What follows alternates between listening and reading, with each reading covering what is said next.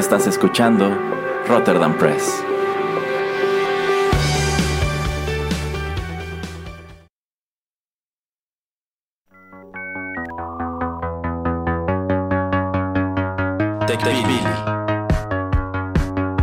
El programa en donde analizamos la tecnología de manera relajada y divertida.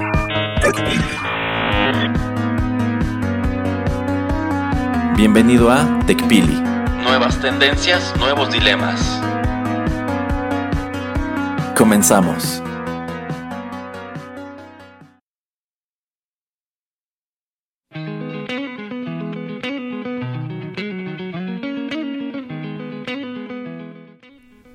Hola, ¿qué tal amigos? Bienvenidos a una nueva emisión de Tepili, nuevas tendencias, nuevos dilemas. Los saluda Juanito Pereira aquí a través de los micrófonos de Rotterdam Press. Sean bienvenidos y bueno, pues ya lo saben, eh, así como no puedo sacarlo de mis otros programas como son Arena, como son este Rotterdam Retro 2000, este también el de 8 bits obviamente y el de Juanito de las películas, pues aquí lo tengo, ya lo escuchan ahí riéndose al señor Erasmo. ¿Cómo estás Erasmo? Estoy, estoy muy bien, señor Pereira, cuando usted no está tratando de apoderarse de este podcast. Yo no me apodero de nada, yo soy productor ejecutivo. Ah, bueno, pero una cosa es que usted ostente el título honorífico de productor y otra que pueda declararse que es titular de programas como 8 bits. El público sabe lo que sabe y sabe que yo he transmitido más eh, emisiones de ese programa yo solo que con usted. Exactamente, el público sabe lo que sabe y puede ver a través de sus artimañas. bueno, pues este estamos aquí para contarles y eh, llevarles un poco de información y de cosas interesantes que eh, nos encontramos eh, pues últimamente en el internet. Algunas cosas curiosas que se nos habían pasado decirles así es que vamos empezando. Y, yo quería empezar de hecho con un tema, algo muy rápido que el señor Erasmo eh, comentó en el programa pasado cuando estábamos hablando de ChatGPT y eso es de que en algún punto estábamos platicando, no recuerdo específicamente de qué tema, pero usted comentaba de que hay muchos restaurantes que desperdician comida y creo que ese punto ya lo habíamos tocado tal vez en el programa y si no pues este ni modo, ha de haber sido hace mucho pero por lo menos hay algunos países, y quiero que usted me diga qué le parece la idea. Hay muchos países donde, por ejemplo, existen aplicaciones eh, donde, por ejemplo, tiene usted un hotel y generalmente el desayuno es tipo buffet. Em, y pues, lamentablemente, como usted decía, eh, mucha de esa comida que se les queda la tiran a la basura. Em, existen aplicaciones que usted, eh, digamos, se suscribe o puede estar viendo en un mapa tipo Google Maps y digamos que el, Hotel Continental este, que está aquí cerca y mm, en el servicio de buffet le, sobraron, le sobraron pan y le sobraron fruta. Entonces tú puedes ir y recoger pan y fruta. O sea, no te dicen ni la cantidad, te dicen ven y recoge pan y fruta. Entonces tú puedes ir y la fruta ya está picada y es la fruta del día y es pan que hornearon en la mañana pero en lugar de tirarlo, cualquier persona que esté registrada ahí puede ir, eh, reservarlo en la aplicación e ir a recogerlo. Y eso no solamente es con hoteles, digo, lo digo con hotel porque eh, por eso de lo del buffet, pero en panaderías o eh, no en supermercados, porque los supermercados los dan a estos bancos de alimentos para gente necesitada. Pero cuando son restaurantes o ese tipo de, de lugares donde pues digamos que lo que tienen que hacer a fuerzas es tirarlo, es, eso. Entonces, este, ¿qué le parece a usted eh, esta idea y cómo la vería replicable en otros países? Eh, creo que es una muy buena idea.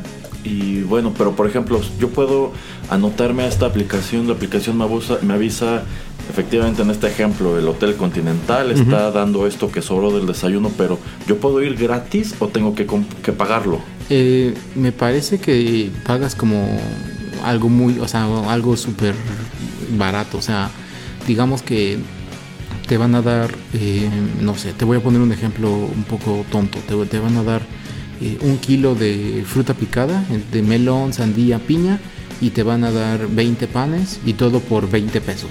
O sea, si tienes que pagar algo muy poquito, es en la aplicación donde pagas. Llegas y ya está todo hasta empaquetado. O sea, a veces parece que hasta el, el, cartón, este, el plástico donde te ponen todo puede costar más. Pero obviamente te cobran, pero súper poquito. O sea, te va a salir muchísimo más barato que, que hasta ir al supermercado a comprarte las cosas. Ok, sí, yo creo que es una muy buena idea. Eh, creo que también podría dar pie a escenarios en donde la gente de pronto ya se estaría peleando por estas obras. pero, Supongo que. Ajá, ajá. No, este, pero te digo, lo reservas. O sea, como que ah, digamos, el, hotel dice: Me sobraron este, 10 kilos de fruta. Entonces tú puedes decir: Ah, pues yo quiero un kilo y lo reservas ahí en la aplicación. Entonces ya no tienes por qué estarte peleando. Obviamente hay lugares donde sabes: Ah, pues es que este es este un hotel muy bueno y los desayunos siempre están chidos. Entonces, este, digamos que no sé, los roles de canela de este lugar son distintivos y a la gente le encantan. Entonces em, puede que haya mucha demanda de la gente y trate de luego luego de que suben este, la notificación de que les sobró X cantidad, de que mucha gente esté tratando de reservar. Em, pero es solamente eso. Y de hecho yo lo hice una vez. Una vez este... Oh, eh, sí, me tocó ir a, un hotel a que me dieran desayuno. Y me duró el desayuno tres días. Dieron jugo, fruta, pan, este, mermeladas. Eh, entonces bastante, o sea, era mucho y obviamente como para, era fin de semana porque obviamente es cuando más gente tienen, que era un, no me acuerdo si era un sábado o un domingo, creo que era un sábado y pues me duró hasta el martes, pero pues obviamente el, mismo día me lo comí como este almuerzo porque sus buffets ya ve, bueno, depende usted del lugar a donde vayan, pueden acabar a las 11, a las 12 y si uno pues almuerza o no quiere almorzar algo fuerte, pues un pan o eso con hasta queso y jamón, de hecho me tocó, ahora que me acuerdo. Entonces te haces un sándwich o varios sándwiches y así, y pues se come rico porque te digo, es todo del día, o sea, no es que te estén dando cosas ya caducas o que estén eh, así eh, no frescas, pues.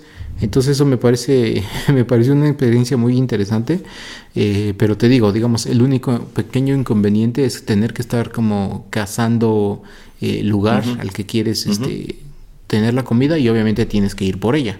Pero digamos que ese es como el, esfuerzo, ¿no? Porque te digo, la, cantidad monetaria que se paga es súper mínima, pero por lo menos no estás malgastando. y, no estás, también... y, no se desperdicia. Sí, sí. Sí, sí, exacto. O sea, como que no estás contribuyendo a esta lamentable eh, cultura del desperdicio. Yo considero que, por ejemplo, si una aplicación así llegara a México, creo que hay muchos restaurantes que se anotarían porque, pues al menos en mi visión de las cosas, es mejor recuperar aunque sea estos 20 pesos que tirar todo esto a la basura. Porque tirándolo a la basura realmente tú no tienes ningún tipo de beneficio.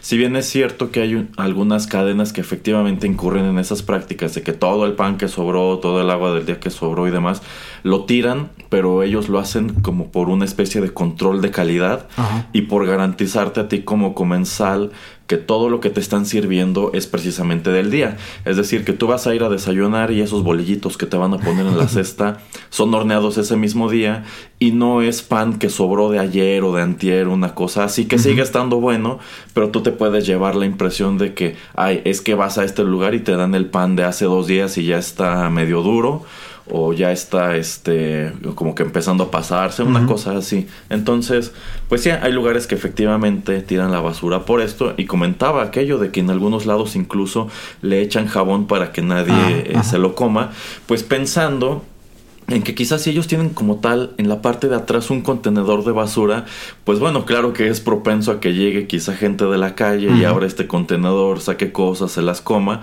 este, entonces como que para evitar eso y también para evitar que haya gente que ande pues hurgando estos lugares y después quizá quiera causarles problemas argumentando de que es que tiraste un sándwich bueno a la basura pero me lo comí y me hizo daño. pues precisamente hacen esto para evitar que, que, esto vaya a ocurrir.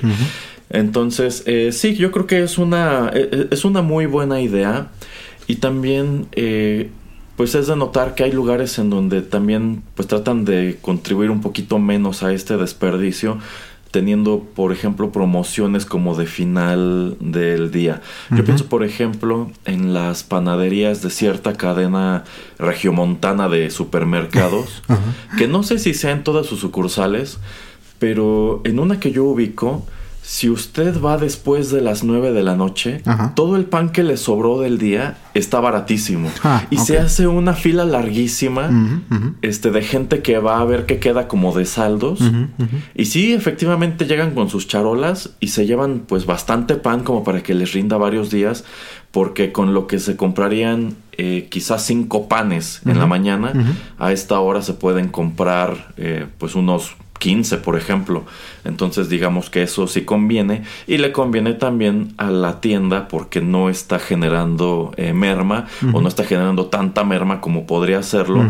Si también se montara en esto de, bueno, pues lo que no se vendió, júntalo en una bolsa y échalo eh, al contenedor de basura. Eh, también he sabido de algunos restaurantes pequeños que efectivamente si tienen como un guisado del día o, bueno, hay lugares en donde, por ejemplo, si ya dio cierta hora y quizá te, ya viste que te va a sobrar todo este guisado, a veces lo que hacen es repartirlo entre los empleados. Ya. Ajá, o sea que ellos llevan su, su, este, topper, por ejemplo. y bueno, pues hoy sobraron papas, ahí están las papas. Hoy sobraron, este, no sé, puntas de filete, ahí están las puntas de filete. Y en algunos casos se los regalan, en algunos casos les cobran igual algo eh, simbólico, pero pues prácticamente insignificante, o sea, sí es conveniente para ellos. Este y, o por ejemplo que también como que juntan este sobras y ya tienen como tal planes con los que ellos le hacen llegar estas sobras a gente de la calle o incluso la misma gente de la calle va al final del día a ver qué les pueden regalar que pues yo considero que eso que eso está bien. Sí, Ahora también no, que creo que también había hay, algunos lugares, ¿no? Que también tienen como acuerdo con albergues o así de que Ajá, ajá, sí, pero, por ejemplo también tenemos el caso de Bimbo, que Bimbo como tal también recoge mucho producto de las tiendas que se va quedando, no para tirarlo, sino que ellos tienen expendios de lo que llaman pan frío, es decir, como producto que ya lleva quizá unos 3, 4, 5 días en, en piso que no se ha vendido, lo que hacen es llevárselo a estos expendios, en donde también puedes ir a comprarlo eh, pues con un gran descuento. Ya. Ajá, tienen, o por ejemplo también en el caso de algunas marcas de cereal que trabajan algún producto tipo cornflakes. En el caso específico de Kellogg's, por ejemplo, ellos recogen todos los cornflakes que ya llevan un rato en piso los regresan a planta y los trituran para hacer el empanizador de cornflakes. Wow. Ajá. O también hay marcas este que el pan blanco que también ya lleva un rato lo recogen, lo tuestan y ahora lo sacan como pan tostado. Entonces, eh, pues son prácticas que quizá hay gente que pueda decir que gacho porque te están dando un producto, eh, pues prácticamente con, con, un producto, un producto nuevo hecho de producto viejo. Pero también es pensar, pues, es que tampoco está padre que un, una hogaza de pan que sigue bien, nada más porque quizá el estándar dice que después de cuatro días ya no es este, ya, no la quieren vender, pues tenga que tirarse eh, a la basura, ¿no? Sí, exactamente, porque digo, no es que ni un restaurante, ni una empresa tipo Bimbo, ni una panadería eh, tengan 100% idea de pues cuánto van a vender y sobre todo eso, por ejemplo, las cocinas económicas, ¿no? Que yo creo que es lo más fuerte y lo más duro, porque obviamente tratas de producir, no sé, X cantidad, este, esperando obviamente que se venda todo, pero pues a veces, no sé, alguien no va a querer la sopa y nada más va a querer el guisado, eh, quieren más frijoles pero menos arroz, o yo qué sé, entonces siempre vas a, o sea, como estar eh, jugando a, a ver qué puedes tener de equilibrio y obviamente van a haber cosas que te sobran.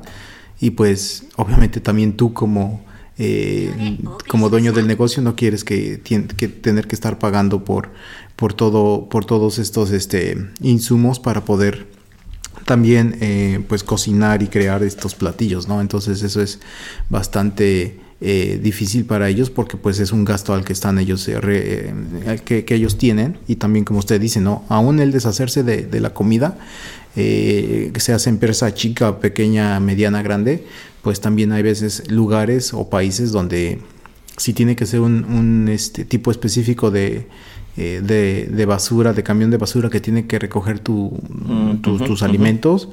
Eh, o un lugar o un almacén o yo que sé, un lugar específico donde tienes que mantener este tipo de comida, pues todo eso cuesta, ¿no? Entonces prefieres pues reducirlo como usted también comenta.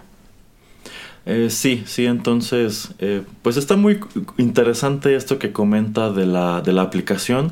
En definitiva, si lo hubiera, quizá también, así como el señor Pereira que ya nos reveló sus prácticas de ave de carroña, pues a lo mejor encuentras algo que convenga, ¿no? Efectivamente, pues en este lugar les está sobrando un montón de pan, un montón de fruta, y yo que de cualquier manera, como en las mañanas pan y fruta, si puedo ir y comprar un lote a buen precio, pues miren, el señor Pera, por ejemplo, se ahorró el desayuno de tres días. sí, y te digo, si, lo, si vas rápido por el regreso, si lo guardas, pues, o sea, y aparte si no es un día caluroso, no es que se te vaya a echar a perder en lo que vas y vienes. Pues sí, sí, exactamente. Y como le digo, pues, y si va a un, a un, lugar, pues, entre comillas, refinado, que usted sabe que tienen ciertos estándares altos de calidad, eh, pues el riesgo es mucho menor de que algo le pase. Sí, sí, entonces, pues está, está padre eso. Bueno, nada más como comentario, porque de hecho me vino a la mente. Eh, estaba escuchando otro, otro podcast también. Y hablando de hoteles y hablando de jabón que le echan a, a la comida Usted cuando va a un hotel, eh, yo supongo que, bueno, no, sé qué con qué tan frecuencia vaya, yo tampoco es que sea muy frecuente, pero obviamente antes era más frecuente encontrarte estas barritas pequeñas de jabón eh, para lavarte las manos en el, en el lavabo ahí del baño. Eh, ¿Usted qué cree que pase? ¿Usted sabe qué pasa con esas barritas cuando usted deja ahí el lugar? Porque digo, no es que se la... ¿A poco, a poco usted se, se las termina? Pues no, ¿verdad? no, no, obviamente por eso te dejan, este... Es, que es muy curioso, es muy curioso cómo funciona eso de los insumos de limpieza que te dejan, porque efectivamente hay lugares en donde lo que hacen es buscar, por ejemplo, un jabón de manos en la presentación más pequeña que puedan, porque si te vas a quedar solamente una noche, evidentemente no te lo vas a terminar y tampoco te pueden dejar como tal una botella de un litro de shampoo, por eso luego te dejan esos sobrecitos que trae como que la medida que necesitas, este o también este pues de otros productos como podría ser este el jabón, bueno, el body wash o cosas así por el estilo. Este, pero no, la verdad es que nunca, bueno, así mirándolo Fríamente yo pensaría que si yo abro esta bolsita con el pequeño jabón de manos, lo ocupo un par de veces y después me voy, yo pensaría que ese, ese jabón lo tiran a la basura también. Sí, de hecho sí es lo que pasa. Em, pero entonces imagínense, ¿no? Es, un, es mucho desperdicio, sí. Eh, entonces lo que yo pensé que ya existía, de hecho, desde hace mucho, muchos años, pero según yo no, es como hace, eh, creo que a partir del 2009, por lo menos en Estados Unidos, tal vez si pasa en otros países, pero por lo menos ahí a un señor en Florida se le ocurrió la idea de pues ir preguntando a los hoteles y diciendo, oye, ¿qué haces con estos jaboncitos? Y dicen, no, pues los tiramos a la basura y pues quedan en, quedan tirados ahí en rellenos sanitarios y eso, y obviamente también eso es malo para el medio ambiente. Eh, entonces lo que él dijo es, pues sabes qué, eh, eh, cadena de hotel, cada día, júntame eso y vengo y yo lo recojo. Y digamos que entre prueba y prueba, él hizo como su organización este, sin fin de lucro y lo que él ahora hace es hacer que muchos hoteles por lo menos ahí de, su estado y un poquito de su región, le manden eh, los jabones. Él tiene como estas máquinas que raspan o que destruyen eh, cualquier tipo de jabón porque los echa todos juntos. Eh, los medio mezcla. Tiene a alguien que es como su sommelier del jabón. para, tener los olores y todo y pues darle algún tipo de olor agradable y de hecho lo que ellos hacen es como que reintegrar o volver a hacer jabones, pero obviamente ya no puede, como es algo usado, ah no, bueno, obviamente primero la, eh, la primera raspada es para quitarle todos esos bichos y cosas raras que le dejó el señor Erasmo, así como todas sus manos grasosas y sus cabellos y todo. Entonces ahí digamos que hay un filtro para quitar toda la, la parte ah, ah, de, de afuera, eh, que obviamente es lo que tocó este, pues, eh, el huésped. Y ya después de que nos deshicimos de eso y, que, quitamos todas las este, cosas raras, imperfecciones, etcétera, basura, entre comillas, eh, todo lo que viene siendo adentro lo vuelven a integrar, hacen otros nuevos jabones y les dan otros perfumes o eso. Y obviamente, pues este sommelier como la combinación de diferentes cosas obviamente te va a dar algo diferente eh, por la consistencia, por los olores, por todo. O sea, también eso tiene eh, su ciencia de, de, saber qué ingredientes han creado ese jabón. Porque no quieres un jabón que sea súper eh, super duro, uno que sea súper blando, uno que se vaya pues a desmoronar luego luego. Eh, y bueno, al final de todos estos embrollos, cuando terminan con un jabón que a ellos les agrada, también es un tamaño gigante, tampoco es un jabonzote, es un jabón también más o menos pequeño como el del hotel. Lo que ellos hacen es eh, mandarlo a lugares eh, donde son necesarios o de, gente necesitada, pueden ser a países este, pobres. Y lo que me enteré es de que, por ejemplo, ahora también están mandando bastantes, por ejemplo, a Ucrania, entonces zonas de conflicto, donde pues obviamente eh, la higiene es algo que necesitas o que quieres mantener lo más posible. Entonces se me hizo también algo interesante y, yo ya había más o menos este, preguntado, eh, me había preguntado qué había pasado con eso y yo pensé que eso ya se reciclaba como desde hace 20, 30 años, pero al parecer no y no en todo el mundo. Entonces eso también se me hace muy interesante. Bueno, sí, es que en realidad los jabones están compuestos de una gran cantidad de, pues, de productos químicos y no hay una fórmula universal. Hay jabones de muy baja calidad, hay jabones de muy buena calidad. Y sí, efectivamente tú pensarías que, pues al fin de cuentas es jabón y quizá eso, si juntaras un montón de jabón, podrías este, reutilizarlo, pero pues está muy interesante lo que hace esta, esta persona, porque sí, yo me imaginaba que esos jabones, así como tú los dejabas en el baño, los agarraban y los echaban este, a la basura. o sea, digamos, es el que sobrevivió porque seguramente, si es como el señor Pereira, te llevaste todos los demás.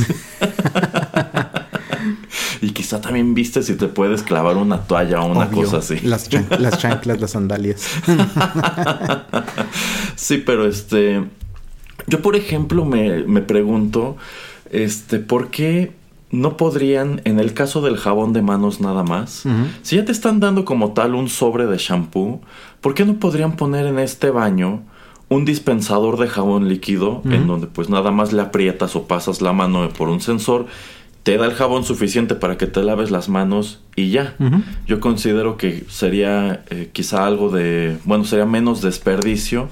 Y si su preocupación es que la gente acumule este jabón para, que, para llevárselo, pues no sé, ponle un candado este, al depósito o que el depósito esté oculto atrás de una pared, no sé, de alguna manera.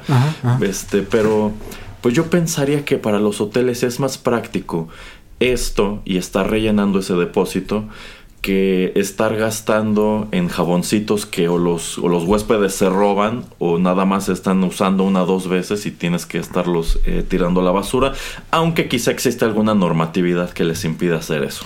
Y yo creo que también depende del país, ¿eh? porque he visto, eh, bueno, obviamente los últimos años con la pandemia no, no he salido mucho, pero las pocas veces que, que me ha tocado salir, eh, y un poquito antes de la pandemia ya me empezaba yo a encontrar como lo que usted comenta, eh, más obviamente en lugares donde son más baratos porque no te esperas algo así coqueto, digamos así con tu este jaboncito en su cartoncito, con su diseño, etcétera, etcétera, con su o, su jaboncito chiquito en su mini botellita o lo que sea.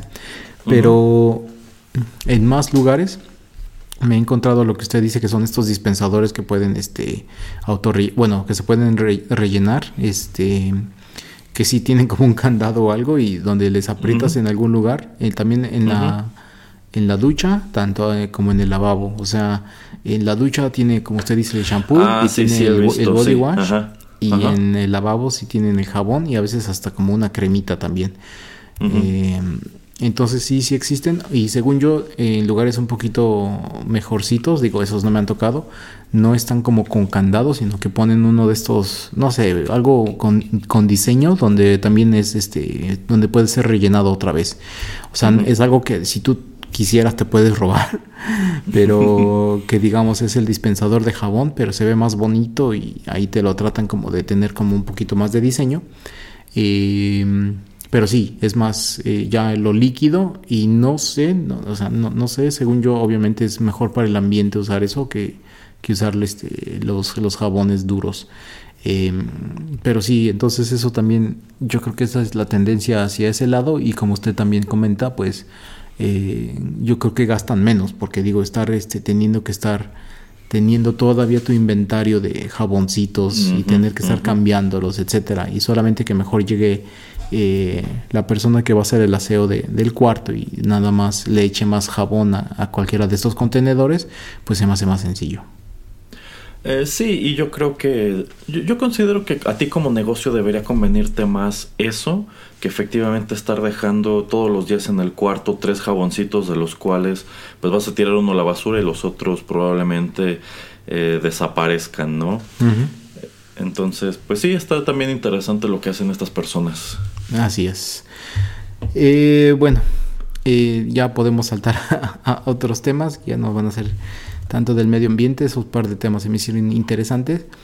Eh, quería nada más hacer el comentario y ya le había mandado al señor Erasmo el enlace de un capítulo que no creo que haya tenido el tiempo de ver porque es muy reciente de South Park que se llama Deep Learning que es de la temporada de la nueva temporada la temporada número ya 26 de South Park episodio 4 que se llama Deep Learning.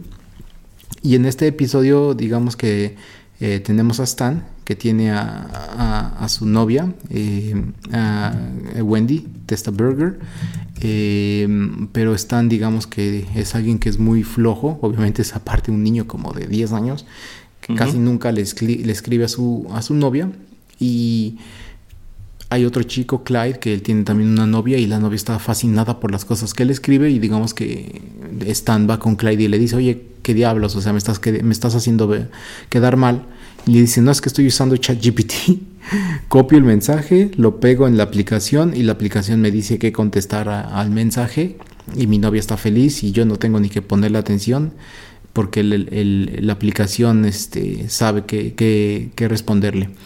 En fin, el chiste es que también este chico y otros de la escuela empiezan también a utilizar este ChatGPT para sus eh, eh, tareas y también el profesor empieza a utilizarlo para hacer em, las calificaciones y todo, o sea, todos empiezan a hacerse flojos y al final del día, digamos que eh, se entera como el departamento em, de educación que alguien está utilizando ese tipo de tecnología en su escuela, entonces mandan investigadores y Stan pues no quiere ser descubierto, entonces lo que termina haciendo es que al final, el último segmento es le pregunta Stan a ChatGPT, oye, este, necesito una manera de que mi novia, de poder explicarle a mi novia de que estoy usando ChatGPT para hablar con ella, de que lo estoy usando para eh, mis tareas y que ni mi novia se enoje conmigo y también que no haya, no tenga yo problemas en la, en la escuela.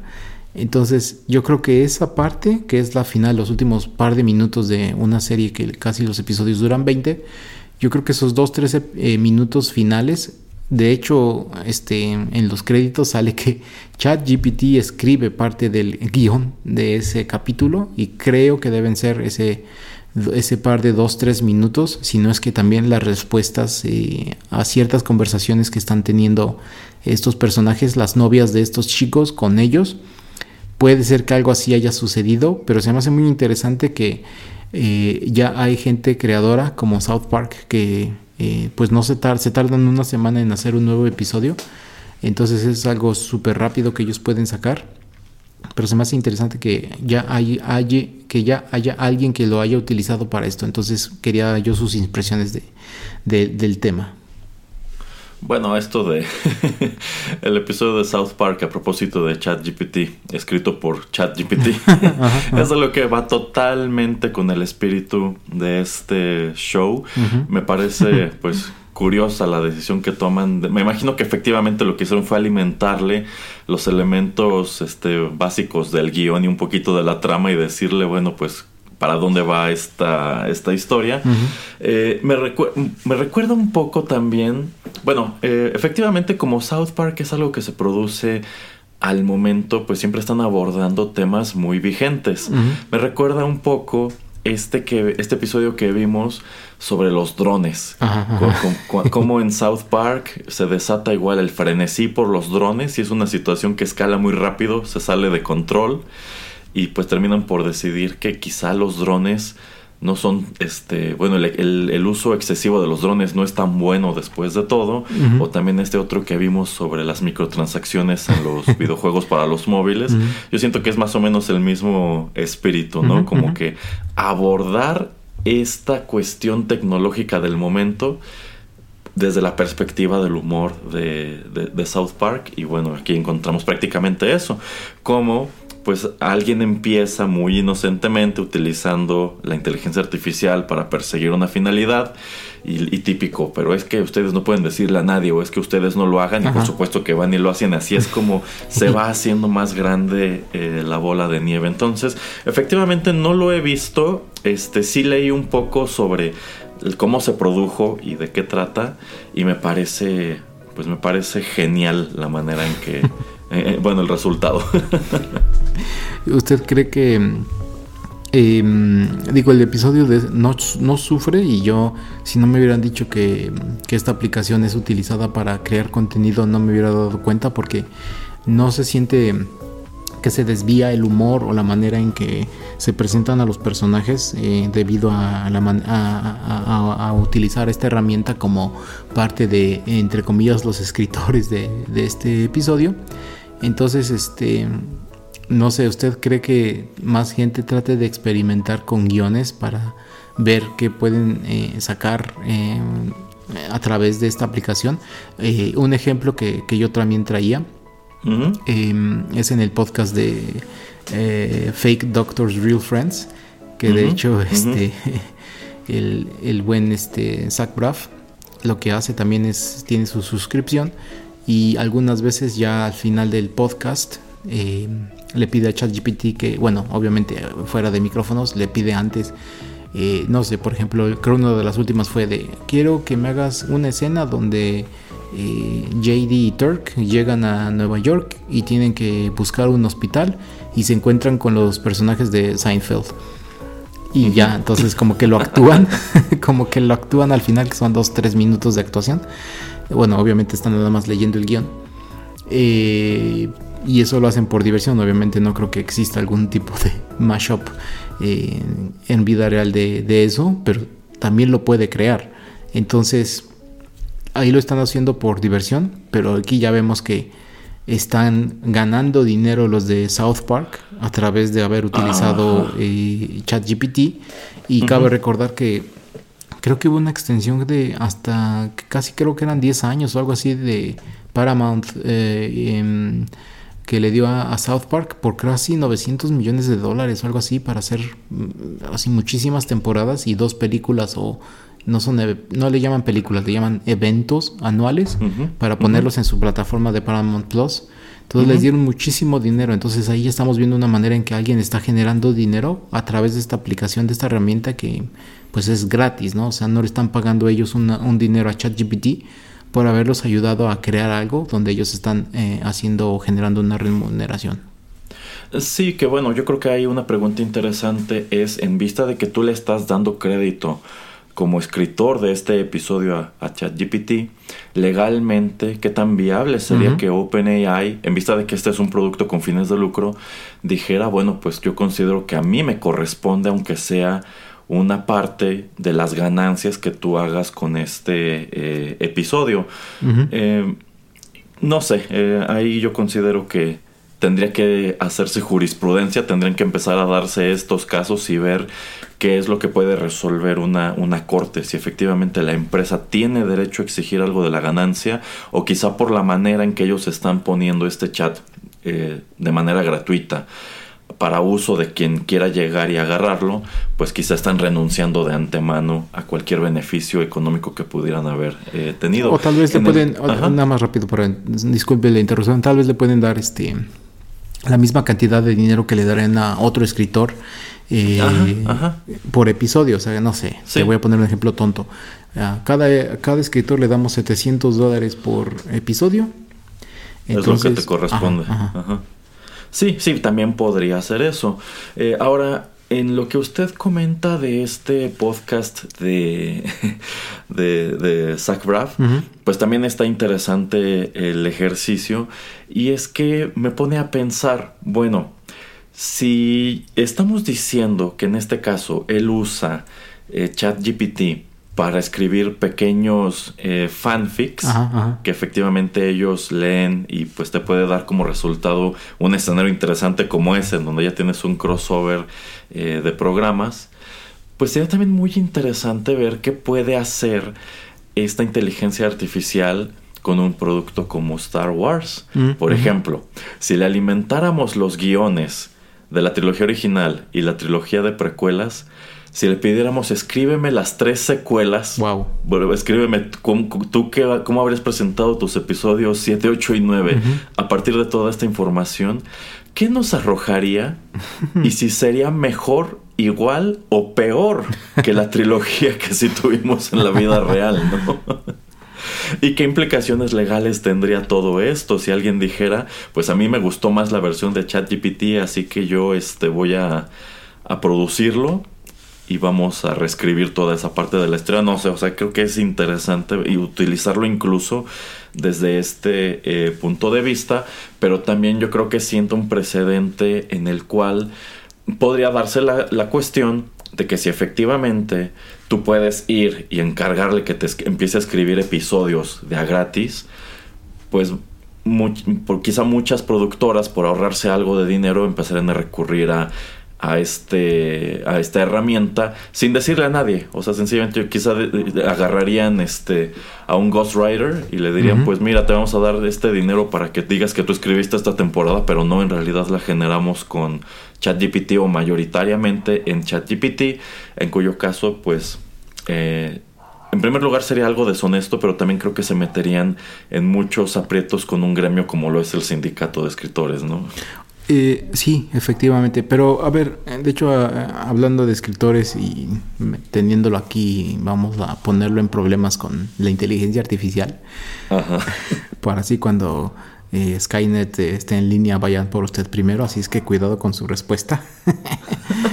Pero, por ejemplo, lo que hizo usted con César o lo que hizo usted con Tinta Geek de sus libros, pues, estos par de libros, eh, donde hay una convocatoria eh, y hay un ejercicio que dura eh, todo un mes, eh, usted se ve a usted mismo y después dígame, obviamente yo creo que otros escritores tal vez lo harían, pero usted ve que hay una temática, le dan una lista de palabras y usted eh, cree que en un futuro, tal vez no cercano, pero en a mediano o largo plazo se ve como, pues no, estoy un poquito bloqueado, no sé qué escribir, la temática es, no sé, vamos a decir, de Batman y tengo que hablar acerca de una estación de bomberos. Entonces, ChatGPT, escríbeme Batman, estación de bomberos, y usted le, le pica, no sé, cuatro o cinco veces. Y le da varias historias. No que usted vaya a usar esas historias y las vaya a hacer nada más copy-paste, pero que la primicia tal vez de lo que le está aventando, que usted utilice eso y, genere usted su propio contenido con eso, o sea, como para inspirarse, poder utilizar esta herramienta. ¿O siente usted que eh, lo haría usted más tonto o lo haría más flojo o cosas así? Porque digamos que eso es también lo que estamos haciendo con Google, ¿no? Porque si yo le pregunto a usted, ay señor Erasmo, a ver, dígame exactamente el año donde sale Jurassic Park y si no se lo sabe exactamente o no quiere hacer memoria, pues es muy fácil que usted o yo eh, vayamos a Google y busquemos el año. Este, entonces ahí estamos haciéndonos, digamos, en, en, cierta manera flojos. Eh, entonces, ¿usted cómo ve esa, por ejemplo, esa manera de, de, utilizarlo, pero como herramienta? No para hacer todo, pero sí como para la inspiración o para la primicia o para guiarnos en un camino cuando te, estamos bloqueados, cuando estamos ah, creando algo. Eh, yo creo que como herramienta efectivamente te puede ayudar bastante. Eh, yo veo, por ejemplo, esta dinámica de Inktober, que es de donde sale el libro de César, pues como eso, como una herramienta, un reto creativo que a mí me empujó a hacer esto. O lo mismo con la dinámica eh, de Tinta Geek. Sin esas, sin esas convocatorias, sin esos retos, esos libros no existirían.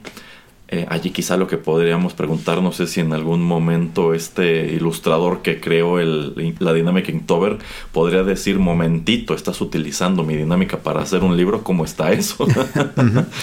este, pero bueno, o sea, en el caso de usar quizá ChatGPT como, como usted dice, quizá estoy bloqueado, no tengo ideas y que yo le preguntara, a ver, dame prompts para escribir, plantéame quizás circunstancias o escenarios eh, pues un poquito inusuales y yo voy a ver si a partir de esa idea puedo escribir algo un poco más grande. Eh, de, hecho ya hay un número de prompts y sitios que constantemente están como que arrojando este tipo de este tipo de retos, ¿no? Así de escríbenos de una página una historia de cómo este no sé, el director de un banco este, lo lleva a la quiebra, por ejemplo, ¿no? Entonces quizá tú podrías utilizar ChatGPT de esta manera. Quizá decirle, ¿sabes qué? Quiero escribir un libro de cuentos con temática, efectivamente, de Batman. Entonces tú créame 15 planteamientos, ¿no? O sea, quizá uno va a ser Batman contra Joker y hay una toma de rehenes en un banco. Y dices, ah, bueno, vamos a desarrollar la historia con esto. O en su defecto, este Batman eh, se pelea con Green Lantern por estas cuestiones y ahí vas otra vez a ver si lo puedes completar. Entonces, en ese caso, como herramienta, yo creo que está, yo, creo que está bien. Eh, ahora ya tanto así como llegar y sabes que yo creo que ChatGPT escriba todas estas historias y yo nada más le voy a meter mano para también adjudicarme un cierto crédito, ahí es en donde yo creo que es un abuso que le quita el encanto que pudiera tener. Mm, eh, sí, pero eh, ¿Usted cómo cree que podría usted competir contra alguien que lo use como inspiración en un futuro? Bueno, es que a fin de cuentas, yo creo que acorde al proceso creativo de cada quien, quizá hay gente que no se inspira en un chat GPT y tampoco es que esté escribiendo cosas que de la nada le llegan a la cabeza, sino que quizás se inspira, por ejemplo en el caso de quienes escriben netamente fanfics, en una serie o caricatura que ya existe o en personajes que ya existen o que se inspira en escuchar conversaciones ajenas y de pronto pues encuentra por ahí una buena idea y, dice bueno pues voy, voy a desarrollarla me gusta no o se inspira en no sé, en quizás salir a caminar por la calle y de pronto ve algo chistoso y dice, bueno, pues he allí. Eh, o sea, fuentes de inspiración hay muchísimas y no creo que sea como tal que se pueda uno poner a competir o, que uno deba abordarlo desde la perspectiva de es que cómo puedo competir yo con alguien que está obtenido su inspiración de, de ChatGPT. Quizá más bien es plantearte, creo que yo no estoy eh, acercándome o no estoy abordando mis fuentes de inspiración como lo hacía antes o no estoy abordando las correctas y quizá en este momento no tendría nada de malo que efectivamente encontrar esa fuente de inspiración en prompts que me dé una eh, inteligencia artificial, ¿no? Sí, sí, no, es que yo lo veo más de la manera en que, digamos, usted está bloqueado y eh, ya es cuarto para la hora, tiene que, que surgir algún texto porque tiene que entregarlo, tiene que mandarlo.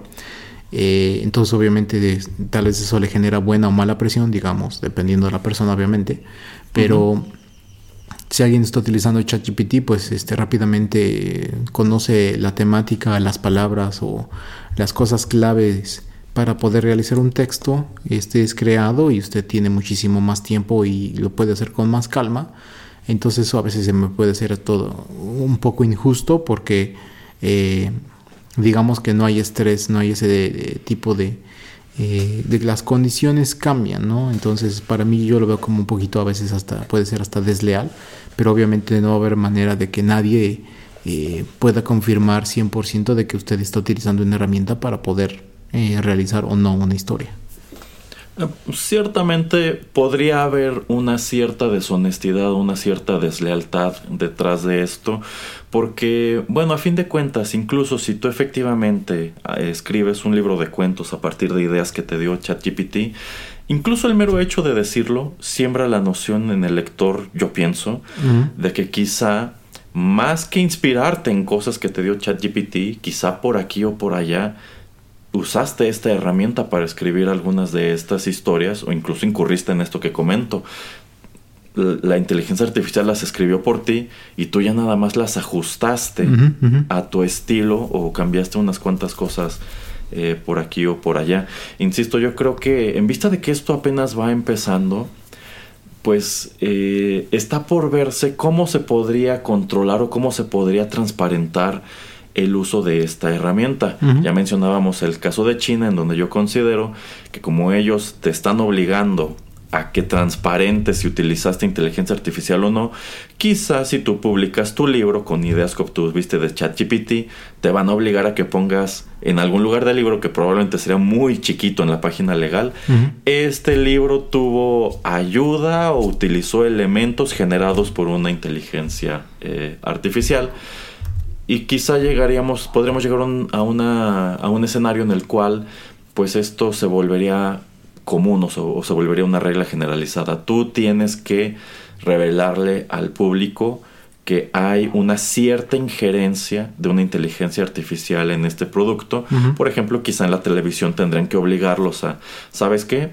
Si para este episodio utilizaste inteligencia artificial, ya sea para escribirlo, para musicalizarlo, para generar quizá voces de personajes en off, pues vas a tener que transparentarlo para que la gente sepa que hay una cierta influencia de una, de una máquina, de una inteligencia artificial aquí y que lo que están viendo no es 100% generado por los creativos. Mm, que, que, bueno, yo considero que quizás sería la aproximación más, este, más razonable a este fenómeno. Sí, que eso lo comentaba, no sé si hace uno o dos episodios, y de hecho se me olvidó decirle que ¿Y ¿Qué le parece esto que es este, un poco relacionado, pero no es directamente relacionado? Creo que el primer lugar donde están empezando, que yo me he enterado, y creo que va a lanzarse más en otros países, eh, por lo menos en, la Unión Europea o por lo menos en Europa, es que eh, me parece que es Noruega el primer país donde si usted eh, en una revista, y obviamente ya no existen tantas revistas, pero en una revista o en una página de internet, pone una fotografía que fue manipulada con Photoshop, tiene que tener esa fotografía un sello. Bueno, no, no, no la fotografía, sino el modelo, la modelo, el actor, la actriz, quien sea. Es decir, esta persona, eh, algunos rasgos de esta persona, o más bien, nada más tiene que decir esta fotografía o esta imagen fue manipulada con Photoshop. Tiene que tener un sello donde te digan que, que, hubo retoques y manipulación. Ajá, manipulación. ¿Qué le parece eso. A mí me gustó muchísimo la idea, la verdad. Eh, bueno, yo creo que más que estarlo haciendo como una manera de transparentar eh, eso, que es una imagen eh, manipulada y más que tenga que ver con esta cuestión de el creciente uso de inteligencias artificiales, yo creo que quizá ahí tiene mucho que ver con el discurso de body positive, por aquello de que algo que se ha señalado es eso, que muchas imágenes promocionales o revistas y demás, pues manipulan la imagen de las personas que aparecen allí, pues para aclararles el color de piel, hacerlos ver más delgados, corregirles imperfecciones en el rostro y cosas así. En la piel, o sea, para ponerles menos arrugas o ponerlos más bronceados. Ah, sí, sí, y por eso te encuentras de pronto a actrices que ya están un poquito entradas en años, que en cierta portada se ven súper jóvenes, cof, cof, cof, Madonna, este, y cuando se filtran fotos de cómo, bueno, fotos más naturales, pues contrastan este, pues una barbaridad, ¿no? Con lo que estás viendo. Y pues más que nada tomando en cuenta que ahorita está muy fuerte ese discurso en contra de los estándares imposibles de belleza y cosas así, yo me imagino que en el caso de Noruega tiene que ver... Eh, con esto. Eh, y bueno, es que en algunos casos la verdad es que sí se abusa eh, muchísimo. Yo me acuerdo, por ejemplo, que cuando este, Jessica Alba era como la actriz de moda, pues también circuló mucho este, un video en el cual te revelaban como creo, creo que en una portada de, de alguna revista este, tipo Life, una cosa así, este, pues habían manipulado muchísimo la foto pues para hacerla ver este pues espectacular cuando en la vida real, pues sí, se, veía muy bien, pero no era este, tan imposible como lo que te estaban eh, mostrando. Pero a fin, que, a fin de cuentas, pues rompe un poco la ilusión. Es, quizá podría, hay, quien podría considerarlo un poquito este, anticlimático, ¿no? Que estás yendo a comprar tu GQ a la tienda y resulta que ahí trae un disclaimer de esta portada es totalmente falsa, está todo manipulado. Eh, y bueno, por un lado creo que te obligaría a ti como eh, editor o publicador de estas revistas, eh, a encontrar otras maneras de ingeniártelas este, para presentar estas imágenes atractivas. En vista de que, por ejemplo, quizá a esta persona no le puedes quitar ya las arrugas por Photoshop sin tener que poner ese disclaimer. Bueno, pues vas a tener que gastar en unos maquillajes más gruesos, o, no tomarle la foto tan cerca, o moverle a la luz, cosas así. Digamos que vas a tener que ingeniártelas para darle la vuelta.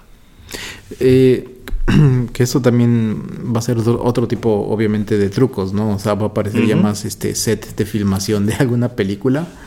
Pero es como, por ejemplo, las fotos, las famosas fotos de las hamburguesas de McDonald's, que se ha manejado durante años. Es que en las fotos se ven bonitas y se ven muy grandes y el producto que te entregan está todo aplastado. Pero hay, hay videos de la misma gente de mercadotecnia de McDonald's diciéndote, es que sí es la hamburguesa que te estamos dando, pero nosotros tenemos trucos para que delante de una cámara se vea como te la estamos mostrando en, el anuncio. Así que técnicamente no es, sí es un engaño, pero no es un engaño. No, y también obviamente tratan de estandarizar todo, pero no es que puedan hacerlo al 100%, entonces te están tratando de vender algo, pero no es lo mismo que un chef reconocido se tome una hora en hacer una, una Mac Erasmo para ponerle en una fotografía que el chico de 14, de, no de 14, de 16, 17 años esté atrás en la cocina, tenga 50 órdenes que completar y pues no es que se va a tomar así todo el tiempo y la dedicación para poner todo, la lechuguita bien, el tomatito, los, no, o sea, no, o sea, no, no tiene el tiempo, es de haz una, envuélvela y obviamente ya el empaquetado, ¿no? O sea, este papel que le ponen, obviamente eso también le afecta la manera en que están transportándola, la persona que la toma de esta como bandeja, etcétera, para meterla en la bolsa o lo que sea. O sea, son muchas cosas que obviamente afectan a la presentación. No es lo mismo que si fueras a un restaurante y pidieras una hamburguesa. Eh, no de McDonald's, pero un restaurante, eh, digamos, de los normales, por llamarles normales, de los que no son de comida rápida, y pidas una hamburguesa, obviamente la presentación se parece más a las fotos de un McDonald's a la de que, a lo que es este este lugar o este otro restaurante normal. Entonces sí son muchos factores los que afectan. Entonces también eso es pedir algo que pues, tú sabes que es hasta casi imposible. Sí y por ejemplo retomando esto que usted comenta de, eh, de Noruega es que exactamente en dónde empieza la manipulación de una imagen. Si yo nada más, por ejemplo, si yo le estoy tomando una foto a esta a este platillo que yo ofrezco en mi restaurante para ponerlo este como imagen en el menú, si lo único que hago es cambiarle el contraste para que los colores se vean un poquito más vivos, e, eso ya cuenta para esta autoridad como manipulación y yo le tendría que poner allí a la foto que está manipulada cuando es lo único que le cambié mm. o hay cierta tolerancia o sea o son permisivos hasta cierto punto bueno, quizá nada más si estás manipulando colores no hay bronca ya si estás este manipulando formas quizá ahí sí. Bueno eh, obviamente bueno la ley por ahora nada más es acerca de, de personas o sea modelos que también ahí ya va la otra cosa de la otra cuestión de que hemos platicado en algunos eh, lugares, eh, bueno, no, lugares, pero algunas veces y también como hace un par de emisiones acerca de este tipo de modelos eh, que no existen, que son virtuales. Entonces imagínense, ahí no está usted utilizando Photoshop, usted está utilizando Unreal o alguna otra cosa, entonces me puedo yo saltar ahí también esa regla pero por lo menos lo que dice la regla ahora es que es nada más con personas. Y con comida y eso no sé pero lo que usted está diciendo de contrastes colores etcétera pues es que también es yo lo sí lo considero como manipulación porque digamos que usted que es eh, que, que, es alérgico al sol y que si lo tocara empieza a quemarse que si usted sale en algún en alguna revista o en alguna contraportada yo que sé obviamente pues van a decir, oigan, es que no podemos poner este, una luz de Gondor que ha sido iluminada para llamar por ayuda aquí en, en, el libro, en el texto. Este, Entonces, dale un poquito de color para que no se vea todo demacrado el señor Erasmo. Pero eso ya para mí es manipulación, porque aunque te pongan lo más levecito que pongan de, este bronceado, o no bronceado, pero digamos color, pues ya es manipularla, ¿no? Entonces, este, no sé, o sea, obviamente creo que debe, sí debe de haber algún tipo de límite o de limitaciones o, de cosas que son permisibles, pero la verdad no sé, y, no sé qué tanto me gustaría que existieran o no, pero pues obviamente todo trabajo de edición de fotografía desde que salen las cámaras digitales, pues existe. Sí, sí, eh, efectivamente, y pues entras también en otro tipo de controversias como, pues, ¿qué pasa, por ejemplo, con una persona en este país que está activa en redes sociales y constantemente se toma selfies y les pone mil filtros igual para aparentar una cierta imagen. Esta persona también estaría obligada a que en sus fotos de Instagram eh, tenga que aclarar que, que, se, que está manipulando sus fotos para verse mejor. Ojalá sí. ¿Qué, tanto se los, se, los, puede demandar por publicidad en caños? no sé. Pero de hecho creo que también en algún lugar había leído eso de que en algún país estaba también viendo eso de, de em, em, banear, prohibir todo este tipo de filtros que tiene, por ejemplo, uno en Instagram donde le pone usted maquillaje o lo hace más delgado, yo qué sé, no sé ni cuántas cosas existan pero sí, como para cuando uno se presenta, ya no tener ese tipo de cosas, por lo mismo, ¿no? De que, pues es que la gente, bueno, la gente, la gente joven, más que nada, eh, y gente tal vez que no, eh, pues este, está muy relacionada con la tecnología, no lee mucho acerca del tema, es que sí se creen todo lo que ven en línea, ¿no? Es lo mismo que se, ha comentado mucho acerca de las redes sociales, ¿no? De que te presenta eh, el lado feliz, genial, cool, eh, maravilloso y sorprendente de la vida de las personas, porque pues es lo único, o sea, tú estás este, obviamente curando y estás tratando de poner lo mejor em, que tú tienes, o sea, te, tomaste 50 fotos y te tardaste una hora en escoger la mejor, o eres la familia feliz, o estás en las vacaciones más maravillosas del mundo, y no, tal vez fue tu viaje miserable o el hotel es un asco o te están dando jabón usado del, del cuarto anterior. Yo que sé, nos pasan mil cosas. Este, entonces es lo mismo, ¿no? O sea, si, si, si, si hay mucha gente que no entiende que todo esto puede ser un engaño, no que es un engaño, pero que no es la realidad, pues yo creo que en algún punto alguien sí debería de saltar y decir, es que cuidado, ¿no? O sea, entiende que eh, lo que ves en redes sociales o lo que ves en internet, pues no es la vida real. Pues, pues, o sea, sí, sí estoy de acuerdo, pero tampoco creo que podamos llegar al punto en donde tengan que obligarnos a todos a ser auténticos, ¿no? O, o, estar pensando en eso, en es que no puedes mostrar siempre eh, los aspectos más felices de tu vida porque hay alguien que se puede creer que es en serio y sentirse mal o cosas así.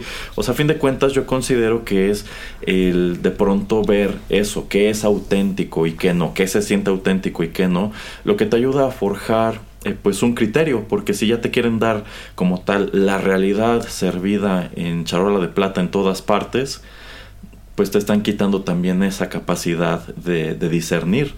O sea, ah, ah, de esta manera tú puedes aprender a ver a través de ciertos engaños en donde ves, ah, bueno, pues esta persona al parecer viaja mucho y demás, pero de pronto te das cuenta en dónde está la falsedad. Ah, bueno, pues que todos estos viajes son pagados porque son parte de publicidad que está haciendo para los hoteles, los destinos y cosas así. O en su defecto, quizás son engaños que te quieres creer y tú quieres aspirar efectivamente a ese a ese estilo de vida y pues ¿por qué han de prohibirte eso, no? Pero ¿no cree usted también que eh, la primera persona que muchas de este tipo de reglas o eh, reglamentos, instrucciones, lo como usted, prohibiciones, eh, quieren proteger, la primera persona es la, la, persona que está haciendo este post, porque si usted tiene una baja autoestima y existen todos estos filtros, obviamente la primera persona que los va a utilizar es usted para presentar algo que no es, déjese de si es atractivo o no, pero si está viendo que la gente responde más a sus fotografías cuando tiene usted un filtro, pues cuando alguien quiera conocerlo en vida real o algo así, eh, pues se van a llevar una mala sorpresa y pues yo creo que es contraproducente, ¿no? Porque van a decir, ah, es que no eres como en, como en la tele, como en la computadora, como en la red social. Y pues eso, o sea, es, ahora sí que te va a llegar la vida, la vida real y te va a dar un, un, fregadazo directamente a la, a la, cara, o sea, es, es un eh, eh, es, es un cubetazo de agua fría, ¿no? Porque va a llegar un punto en que dices, o sea, pues en qué me he convertido o qué estoy tratando de representar cuando pues eh, es eso, ¿no? O sea, o a poco va a haber alguien también falso que te va a llegar contigo, te va a ver y va a decir, pues seamos falsos juntos, o no sé, o sea, se me hace raro. pues no sé, es que son distintos tipos de lecciones que puedes irte llevando, o sea, quizá te llevas la sorpresa de, vaya, creo que nunca, necesité realmente de proyectar esta imagen falsa porque a fin de cuentas, quizá este, pues una persona con una buena personalidad o nadie está esperando que proyecte ser quizá más alto de lo que soy, pero son fenómenos que se han dado se han dado siempre. O sea, hay por ejemplo actores como Tom Cruise que durante toda su carrera ha maquillado artificialmente que no es una persona muy alta mediante trucos que, que, pues no se ven en sus películas, pero pues sabemos que en algunas escenas, por ejemplo con los intereses románticos, él estaba parado en un banquito para poder darle el beso. O usa zapatos con tacones este, muy gruesos o en su defecto cuando va a las premiers las mujeres tienen prohibido usar tacones altos para que no se vean más grandes que él. Eh, cuando en realidad quizá nadie lo juzgaría por no ser una persona muy alta, pero a fin de cuentas, el que siente el complejo, a fin de cuentas, pues parece ser es él solamente. O en su defecto quizá también hay, una, también hay un sector que diría, oh, descubrí que Tom Cruise es un enano ya no me cae bien, ya no quiero ver sus películas y demás, pero quizá es un sector minúsculo y de ahí en fuera a nadie más le importa si el señor mide unos 50, unos, unos 60 o incluso este 1.90, ¿no? Entonces yo creo que esto siempre ha existido, va a seguir existiendo y en algunos casos pues es totalmente necesario, en algunos casos pues también es como es, por eso que también hay otro número de celebridades que, por ejemplo, tratan de no convivir con fans porque estando conscientes ellos mismos de que no son lo que, lo que venden, pues es cuando se llevan estas decepciones tipo nunca conozcas a tus ídolos, ¿no? De que, vaya, esta persona en la televisión parece ser chistosa, simpática, agradable, y cuando lo conocí para pedir un autógrafo es el tipo más insufrible de la vida. y, y, realmente no, no, no creo que como tal pues digamos que alguien tenga que protegerte a ti como, como consumidor o como individuo de todas estas cosas porque a fin de cuentas conllevan un cierto aprendizaje siempre. Mm, sí, sí, pero le digo, yo creo que la tendencia siempre ha ido en los últimos 10 años a que más gente cae en, creer estas ilusiones. Y yo creo que es más sencillo decirles, pues sabes qué es que no, o sea, nadie es ni tan feliz en su vida, ni tan bonito, ni todo esto. Eh, entonces yo creo que por lo menos son cosas como... Es que como que también siento que te, te aterrizan más eh, a la tierra y no te hacen estar en las nubes. O sea, como... Si yo... Eh, de esto no, no, no sé exactamente, no sé al 100%, pero estoy casi seguro que cuando salían este... ¿Cómo se llamaban? Creo que es este Swimwear Edition o como se llama de Sports Illustrated que te llevaban estas chicas siempre ah, a, sí, sí, sí, a, las playas exóticas y etcétera. Pero cuando yo veía por lo menos hace unos años esas, esas este, imágenes en, en, eh, en, línea y creo que no sé si todavía las pueden encontrar bueno obviamente las pueden encontrar no sé si sigan sacando esa edición pero supongo que sí. Pero esas sí para mí se ven súper photoshopeadas o sea yo digo no sé alguna modelo que, a mí me gusta mucho. Y veo esa fotografía y yo digo, pero es que esta no es ella. O sea, se nota luego, luego así de, no sé, tiene una marca en la pierna derecha cerca de la rodilla y no está ahí. Y así de, pero es que yo sé que esta foto está súper tocada porque, por eso, ¿no? Entonces, por lo menos para mí esas, esas fotografías sí se veían, era demasiado obvio, ¿no? O sea que estaban súper retocadas. Em, y, y, no sé, eh, imagínate que existe alguien, hombre, mujer, no importa, pero que dice, es que eh, yo quiero andar con alguien como X o Y persona eh, que estoy viendo en, estas fotografías, aunque sea de Instagram, eh, aunque sea una de estas personas, modelos, chicas, chicos que, que, de eso viven. Y, ay, es que yo quiero a alguien como así en mi vida y quiero una pareja así. Y, digo, nunca te los vas a encontrar a esos mismos, pero que tu estándar sea tan cambie por lo que estás visualizando, pues yo creo que también te afecta, ¿no? O sea, va a afectar tu día al día. Y pues, ¿cuál aprendizaje, señor Erasmo? O sea, como que también yo creo que va a existir una insatisfacción en su, en su existencia por no poder obtener algo que, que usted está observando, eh, pues, día al día en estas redes sociales. Pues sí, pero a fin de cuentas ese es un riesgo implícito. O sea, pero, podemos pero, ¿cómo, pero, pero, pero ¿cómo usted va a aprender esa lección si nadie le dice que eso no es real?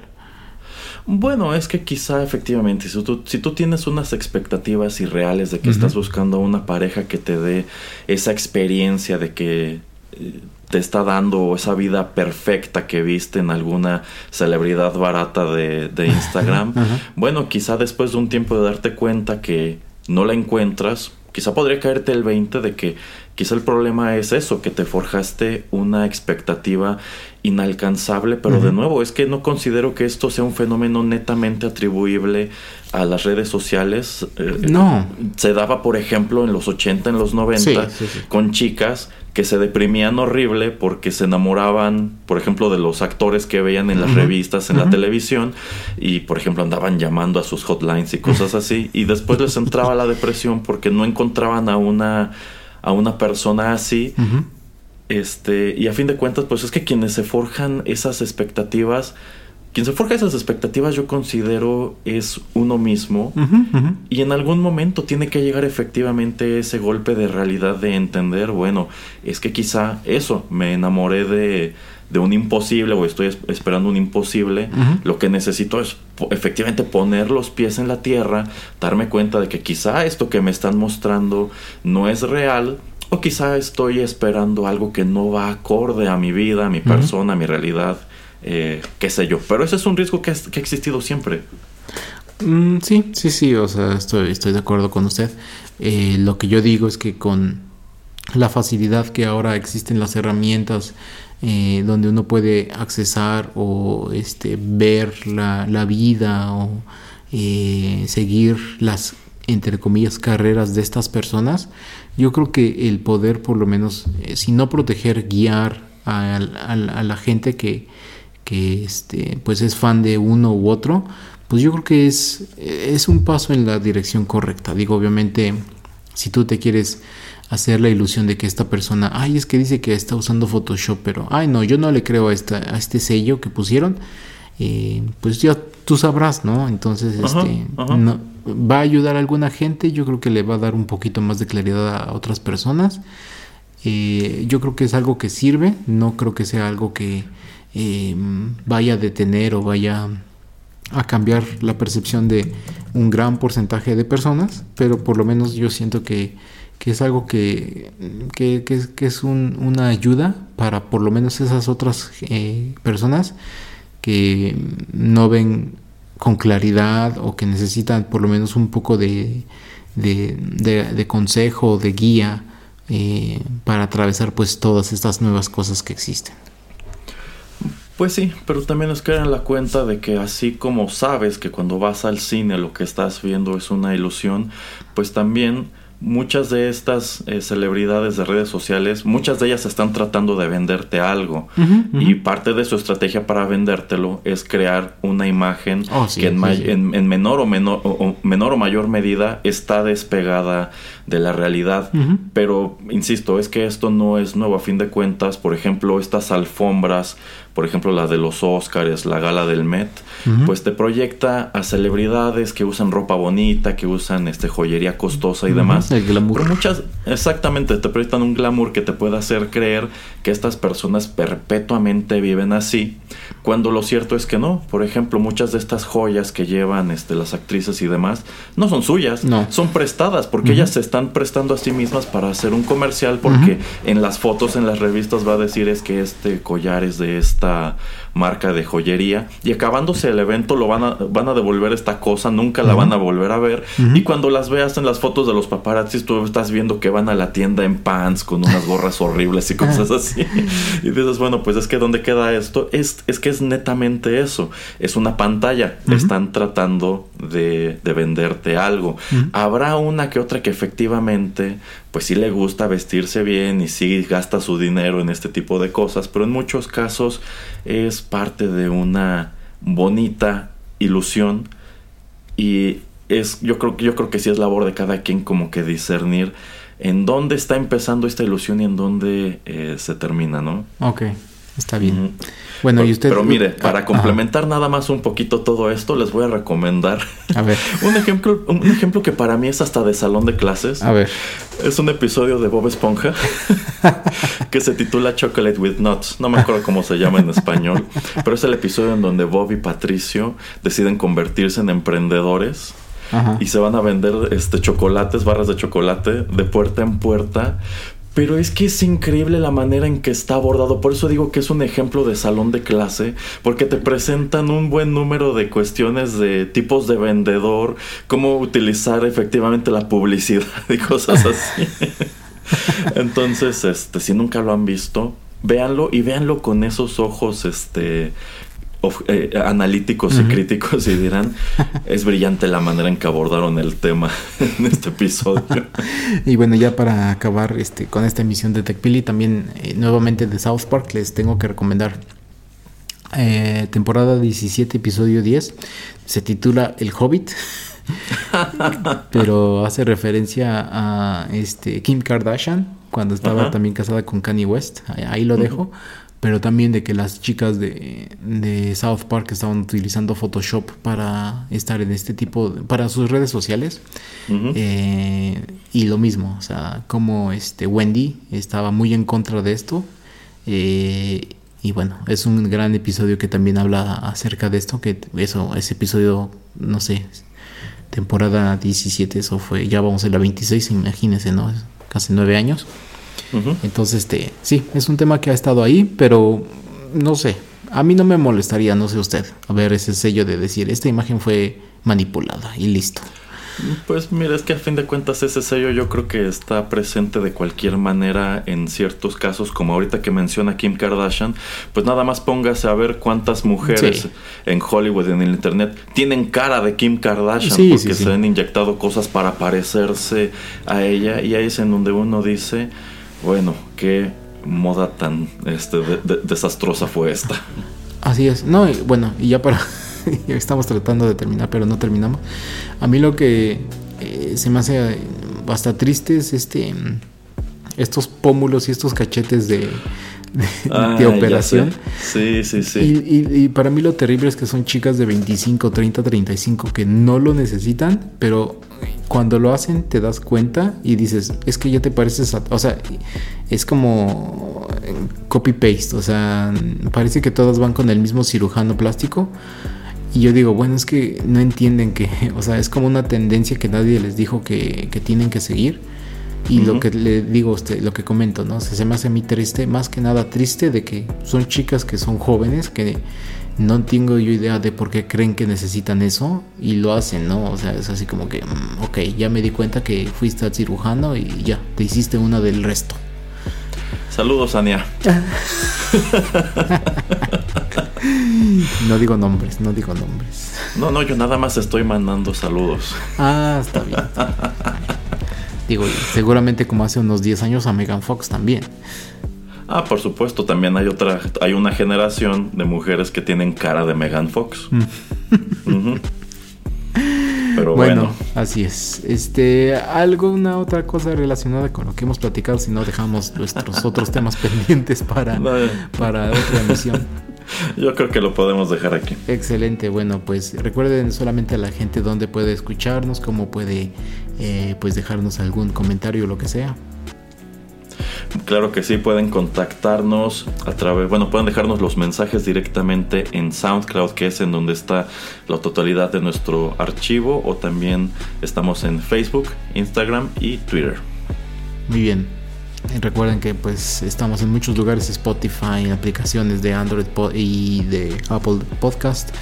Así es que ahí estamos y pues no duden en dejarnos sus comentarios de y, si les gusta o no ese tipo de fotografías este o de personas como el señor Erasmo y actores y actrices, etcétera, pero bueno. Oiga, ¿ya está listo para ver Mario Bros? no, todavía no. pronto, pronto. Bueno, muchas gracias a todos y hasta la próxima emisión. Los saluda el señor Erasmo y el señor Juanito Pereira. Hasta luego.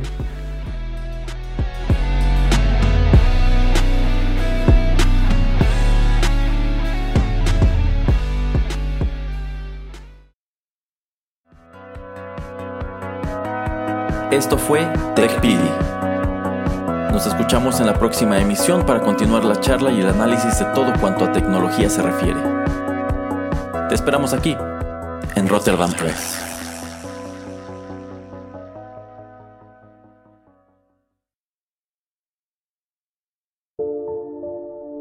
Gracias por escuchar Rotterdam Press. Si le gustó este programa, no deje de compartirlo y síganos en nuestras redes sociales para enterarse de los próximos contenidos. Encuéntrenos en Facebook, Instagram y Twitter. Rotterdam Press. Radio como hecha en casa.